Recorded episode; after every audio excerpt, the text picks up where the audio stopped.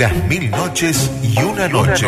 Bebé. Analiza y nos cuenta Bernardo Borkenstein. Bebé. De todo, como en Google.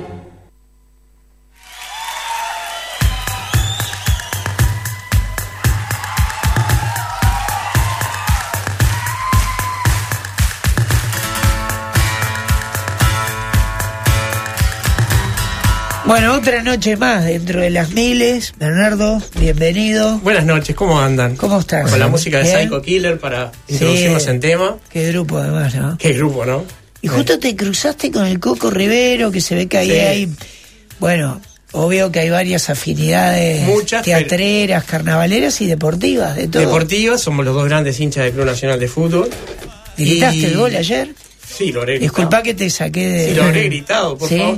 No, pero vos Lo que vi, fue un golazo. Cuando yo empecé a ver... Sí, un golazo, una Un vaselina increíble. Ah. Y el de Corujo que pudo haber sido también. Bueno, Este, Pero bueno, no, hablando de Coco, la primera obra de buen teatro uruguayo que yo vi en mi época adulta fue una de Coco Rivero eh, en el mítico Puerto Luna que se llamaba Hamlet. Y este, Puerto Luna, me actuaban acuerdo, él sí. y mm, eh, Iván Solarich, eh, me acuerdo, hacían de Horacio y, de, y de Hamlet. Estaba Débora Gateño también, que hacía Ofelia. Este, no, no, fue una obra que me, me cambió la forma de ver teatro, siempre de la mano de Maestro Burgueño, mi, que es mi esposa. Y, bueno, ¿fuiste ahí con ella a verla? fui con ella, pero en aquel momento éramos alumno nada más. Ah. En aquel momento era alumno nada más. Todo Fui con- comenzó por ahí, capaz. Bueno, mira, se dieron un montón de cosas, pero... este, Muchos Pepe factores. indiscreto. Ah. Yo te pregunto por Nacional, Pepe y ya. Lengua Ojo, bella. Bernardo. Eh, eh, no, es una historia conocida, digo, pero no, no, en aquella época iba con un grupo de, de compañeros y, y después en el taller de literatura hablábamos de onda. Hamlet y otras Claro. cosas. Pues claro, sí, Obvio. obvio. se dieron las cosas. Qué lindo, que viva el amor, Bernardo. Ah, otro que viva el amor Me hoy. encanta. Sí, hay que decir que, bueno, es, este, enamorarte de tu profesora de literatura es un cliché, pero casarse con ella, Macron y yo nada más. Este, bueno, no, hablando de lo que nos convoca las mil noches y una noche, vamos a hablar, ya que las mil noches y una noche es una recopilación de puertos árabes, de algo que ocurrió en el mundo árabe, en particular en Persia, que es de donde realmente vienen estas historias, y ocurrió hace muchísimo tiempo. Pero para situarnos en contexto, tenemos que meternos en un tema bastante complejo, que es el de la lucha entre los chiíes y los suníes dentro del Islam. Lo habrán oído hablar. Sí. Mucha gente le dice chiitas y sunitas, pero eso está mal y dicho. sunitas, sí. Es, y es lo que más se repite a nivel de medios. es lo que más se repite, es un poco despectivo y eh, en los textos de estudio se trata de evitar. La forma correcta es suníes y chiíes porque habla de dos, eh, secta no es la palabra ideal, dos tendencias religiosas dentro del Islam. Esto empezó en el año 632, lo cual es muy temprano, considerando que Mahoma murió en el 630. Mahoma vivió entre el 570 y el 630 más o menos, no se sabe exactamente la fecha en la que nació, y cometió un error estratégico que un gran líder eh, no debe cometer y que muchas veces cometen, que fue no dejar un descendiente. Si Mahoma hubiera designado quién lo iba a suceder, nunca hubiera habido esta pelea que surgió después entre varias facciones, pero en particular dos que prevalecieron, que fueron su suegro por un lado y su yerno y primo Ali por el otro. Esas eh, dos eh, rivalidades de, de dos líderes que querían ser sucesores de Mahoma fueron los que generaron la Sunna y la Shia, las dos grandes tendencias del Islam al día de hoy. Hay otras, eh, los alawitas, está la religión derivada del Islam que son los Bahá'í, que es otra religión. Hay, hay muchas más, pero fuertes los chiíes y los suníes. Los chiíes son los sucesores de Ali, el yerno y primo de... Los chiíes, perdón, de Ali, y los seguidores del suegro son los suníes, y son la gran mayoría. Los chiíes son una, minoría muy, muy eh, acotada dentro del Islam, que, eh, para que se una idea, solamente una vez gobernaron el Cairo, que fue en el, si- en el siglo XI. Egipto fue siempre, desde, desde la conquista árabe, suní, lo mismo que Turquía. Y eh, hoy en día son fuertes en Irán. Y en algunos otros lados, pero fundamentalmente en Irán. Es el, centro del poder suní. La antigua Persia. Perdón, el centro del poder chií, la antigua Persia. Bueno, en el siglo XI esta rivalidad era eh, armada. O sea, si bien hoy en día es bastante bélica la rivalidad, estamos hablando de que las luchas religiosas eh, no siempre tuvieron el cariz que tiene el siglo XXI en los medios o, o a nivel de un marketing por sacarle feligreses a la competencia. Eran luchas armadas. En la noche de San Bartolomé en Francia murieron más protestantes que todos los cristianos que mató el Imperio Romano en su época, en su época pagana. O sea, se habla mucho de los sacrificios de los cristianos a mano de los romanos. Bueno, murieron más protestantes solamente en la noche de San Bartolomé. Las luchas religiosas siempre fueron duras. Y la lucha entre chiíes y suníes, que son dos eh, sectas bastante belicosas, en especial los chiíes, también lo era. Y en Persia apareció un líder de ascendencia eh, chií que se llamaba Hassan ibn Sina, que era un eh, carismático muy fuerte y que tenía la, la, la, particularidad de que su gran inteligencia hablaba casi todos los idiomas de, la arabidad, hablaba farsi, hablaba, hablaba árabe, hablaba griego también.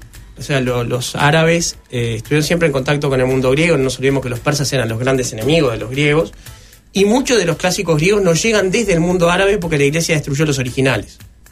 Entonces, eh, los árabes siempre estuvieron en contacto con toda esa literatura y esa filosofía. El platonismo en particular influyó mucho a los místicos árabes. Y este Hassan ibn Sina, eh, lo primero que hizo fue chocar con los líderes eh, suníes de la época e incluso con los líderes de una secta chií pero rival. Porque las distintas facciones también se subdividen y en particular los chiíes en aquella época y posiblemente hoy también se dividían en dos según cómo veían a los profetas que descendían de el yerno de Mahoma. Según consideran a los siete primeros se los llamaban septimanos o ismailíes y si consideraban a los doce duodecimanos que son la mayoría. Dentro de esta minoría los ismailíes, ellos se llamaban a sí mismos nizaríes, estaba Sina, que eh, por su pura capacidad de seducción logra conquistar prosélitos y los va convirtiendo a su visión particular de lo que era la, la Shia, la, religión chií, y se enfoca en una meseta natural que hay al norte de, de, lo que hoy es Irán, que se llama Alamut, el ojo del águila.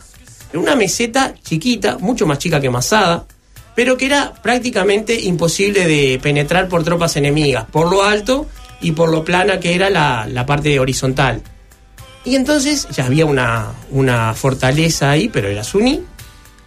Después de varios intentos, Hassan Insina la conquista y forma su primer eh, puesto de avanzada de lo que después sería conocido como la secta del Viejo de la Montaña. El Viejo de la Montaña es un título que se le atribuye después con los años a Insina y eh, pasa a ser un título hereditario. Y esa secta, que se llamaban a sí mismos Nizaríes, por sus enemigos, los suníes y también por los cruzados cristianos, pasaron a ser llamados los Hashashim, porque se decía que se drogaban con hashish para hacer sus operaciones comandos y en particular asesinatos. Y era, sí, ¿Sí? denominada como la secta de los asesinos. Hashashim, ¿no? y la palabra asesino deriva de, de Hashashim, exactamente, claro. de ahí deriva. Así como la palabra sicario deriva de una secta judía de la época de Jesús por un puñal que se llamaba Sika, que era lo que utilizaban para sus, sus comandos, digamos. Bien, los Hashashim eh, demostraron ser unos guerreros formidables. Estaban en el siglo XI y estuvieron hasta poco más que eh, el final del siglo XII, cuando aparecieron unos guerreros mucho más formidables que ellos y los barrieron del mapa y destrozaron todos sus, registros históricos, que fueron los nietos de Genghis Khan, los mongoles. Después de que los mongoles pasaron por ahí, incluso nos quedan muy pocas fuentes para reconstruir la historia de lo que fueron los Hashashim. Y hoy vamos a contar un poco una eh, lucha que pasó eh, después de que muriera Sina en no en Alamut, no en su puesto más, más importante, sino en Siria, en una época ya cuando estaban los cruzados de la Tercera Cruzada tratando de conquistar Jerusalén. Pero bueno, Hassan Sina se aseguraba que sus hashishim fueran absolutamente leales a él. Y lo hacía con muchísimos trucos. El hashish, que no está demostrado que fuera real o no, era uno solo de ellos. El otro era que se decía que él tenía la llave del paraíso y que podía permitirle a sus guerreros probar las delicias del paraíso en la tierra. Recordemos que el paraíso de los musulmanes es mucho más divertido que el de los judíos y de los cristianos. Es un paraíso donde hay este, para cada guerrero 72 mujeres siempre vírgenes que llaman uríes, una sola de cuya, una gota sola de cuya de su saliva podría endulzar todos los océanos de la tierra. Hablamos de el paraíso de alguien que es un guerrero muy sanguíneo, ¿verdad? Y que también ahí podían tomar vino, que estaba prohibido por el Islam en la tierra, no faltaba la comida y sobre todo había mucha agua. Es la visión del paraíso de alguien que se crió en el desierto. La abundancia de agua parece ser algo que solamente en la vida ultraterrena se puede dar. Pero bueno, se decía que Siná tenía la llave del paraíso. Lo que Siná tenía era un jardín secreto donde tenía un montón de esclavas entrenadas en las artes eróticas, algo que en el mundo árabe era muy común. Eh, la parte, digamos, erótica de la gente se, educaba y se entrenaba, no se dejaba al azar como en Occidente. Había animales salvajes domesticados y después de un pequeño trámite que consistía en darles un golpe en la cabeza para desmayarlos, una dosis de hashish, los guerreros se despertaban en ese jardín donde eran atendidos como si estuvieran en el paraíso. Y ese jardín maravilloso era un lugar al que querían volver desesperadamente después cuando volvían a su rutina de entrenamiento militar, porque aparte les hacían un entrenamiento especialmente duro en lo estratégico, en lo táctico, en lo físico, en las técnicas de combate cuerpo a cuerpo, pero fundamentalmente en un modo de vida muy espartano y ausente de placeres. Tenían prohibido tocar las mujeres, tenían prohibido hablar de mujeres, tenían prohibido casarse ni que hablar y tener hijos ni que hablar. Tenían prohibido tener una familia, tenían prohibido volver con su familia paterna. Estaba difícil, estaba bravo. ¿eh? Eran durísimos, pero una vez que les hacían probar las delicias del paraíso, querían volver a como fuera el lugar. Al otro cuerpo a cuerpo. Al otro cuerpo a cuerpo, por supuesto. Pero eh, lograban una fidelidad Siná que era tremenda. Si Siná le decía, tírense por el barranco, ellos iban y se tiraban, porque muertos iban a entrar al paraíso de vuelta. Un paraíso que ya habían vivido, que ya sabían que existía, porque no dudaban que habían estado ahí. Entonces, estos guerreros se convirtieron en una fuerza muy temible y siendo muy poquitos, fueron logrando conquistar distintas posiciones eh, fuertes y haciendo distintas colonias en varios lugares del mundo árabe. En particular, ya casi 100 años después y muerto Sina, en Arabia, en, perdón, en Siria, en un lugar llamado Masyaf, establecieron un fuerte que cambió la historia de todo el mundo tal como lo conocemos hoy. Ese fuerte Masyaf estaba a mano de el sucesor de Siná, que era el nuevo viejo de la montaña, se llamaba Rashid ad-Din Sinan, para los amigos Sinan. ¿Sí? Porque si no nos vamos a perder un poco.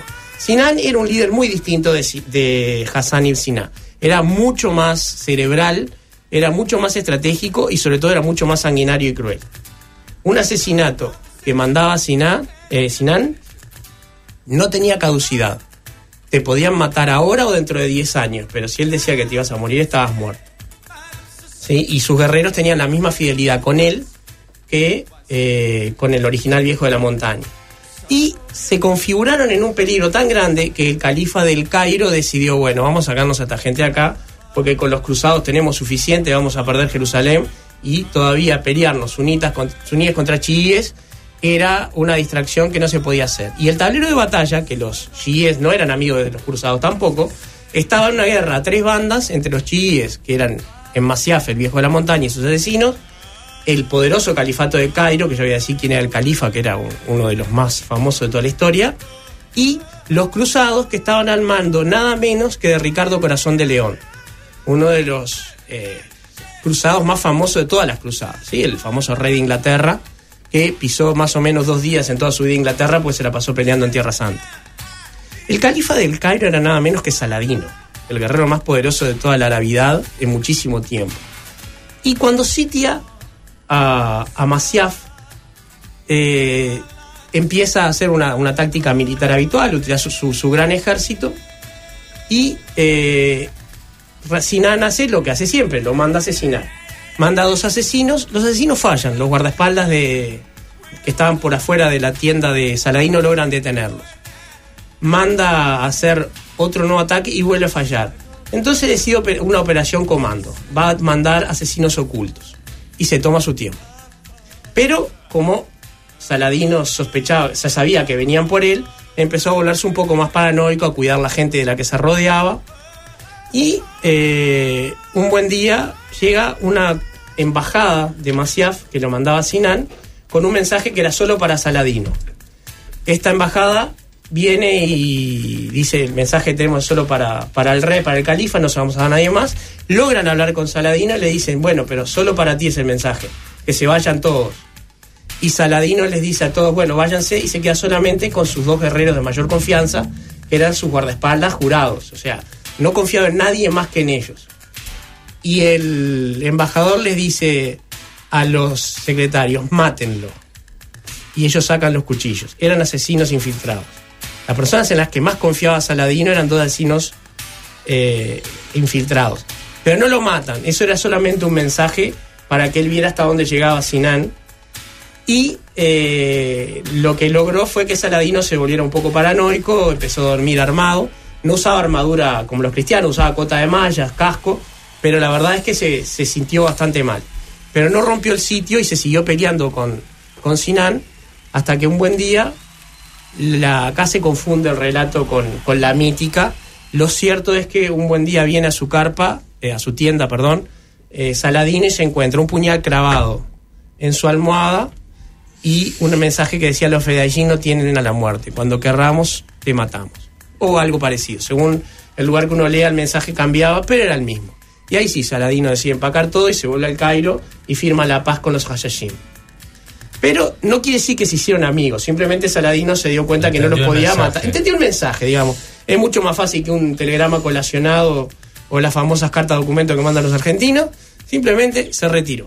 Pero por aquel momento, muy cerquita de ahí, en Tiro, el famoso puerto que desde la época de los fenicios dominaba parte del comercio en el Mediterráneo, había llegado un guerrero muy poderoso de la cristiandad que se llamaba Conrado de Montfort o de Monferrato, que era uno que se llevaba muy mal con Ricardo Corazón de León. Y los dos se peleaban por el premio máximo que era ser nombrado rey de Jerusalén, una nominación que tenía que venir del Papa. ¿Sí? Y en aquel momento que se pelearan los, cura- los cruzados, a los suníes y a los chiíes le venía bien a los dos, mientras se peleaban no pasaba nada.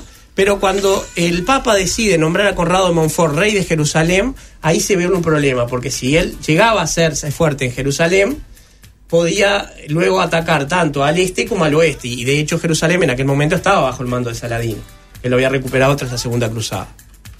Entonces, eh, Sinan decide que Conrado Montfort no debe llegar a ser rey.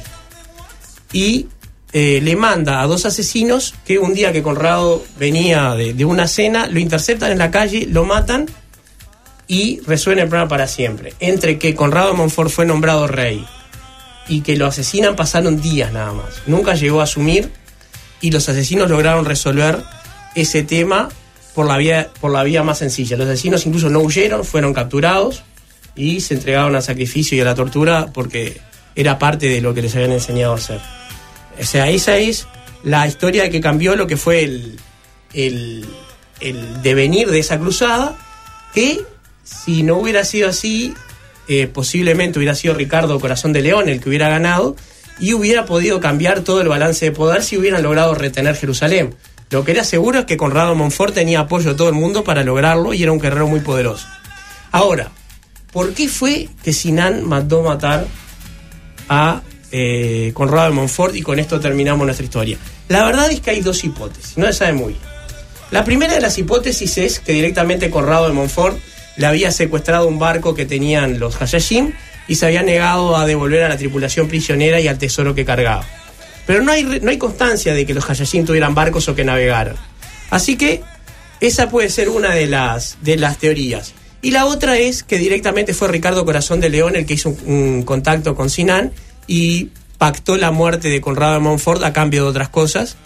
Y esa es la, la que se parece que es la más fuerte, porque aparte entre los aliados de Ricardo Corazón de León estaban el primer marido de la esposa de, Conrado de Montfort y otras personas llegadas que no, no estaban muy de acuerdo con ese partido. Pero bueno, con esta historia que empezó en el siglo XI y terminó en 1290, cuando los mongoles eliminaron a los últimos Hashashim, nace una mitología muy fuerte que después fue muy importante. Los Hashashim asimismo se llamaban con un nombre que trascendió los siglos, llamaban Fedayjin. Y Fedayjin era como llamaban los guerreros de Osama Bin Laden cuando eran amigos de Estados Unidos y luchaban contra el comunismo de la Unión Soviética. Porque recordaban la forma de luchar de los, de los asesinos del viejo de la montaña y reclamaban su época. Y bueno, y esa es la historia con la que quería, la que quería compartir en esta noche. que hablaremos algún día de los cruzados, pero será otra de las mil noches y una noche. Perfecto.